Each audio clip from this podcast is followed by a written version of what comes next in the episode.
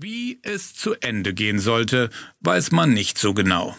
Ebenso wenig, wann mit den Vorarbeiten begonnen worden ist.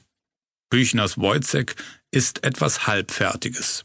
Es strebt nach individueller Vollendung. Das macht es umso spannender, sich damit auseinanderzusetzen. Wojcek, der brave Soldat, muss seinem Hauptmann die tägliche Rasur angedeihen lassen und das mit der gebotenen Sorgfalt.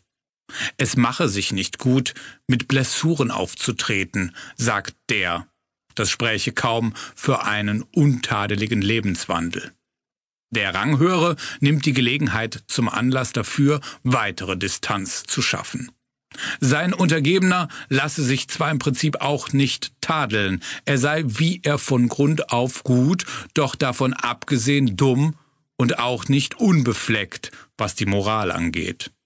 Zum Beweis führt er mangelnde meteorologische Kenntnisse an und den Umstand seines außerhalb der Ehebande geborenen Kindes.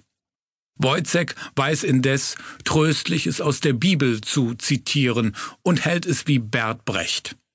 Möglichst tugendhaft zu sein, meint er, müsse finanzierbar bleiben.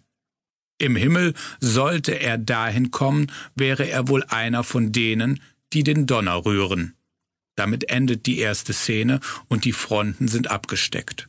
Wojcek ist schon ein armer Tropf, der sich jedoch zu helfen versteht. Doch er muss unablässig kämpfen.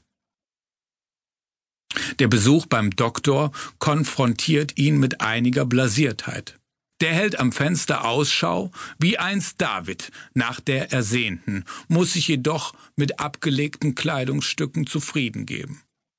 Daraufhin wirft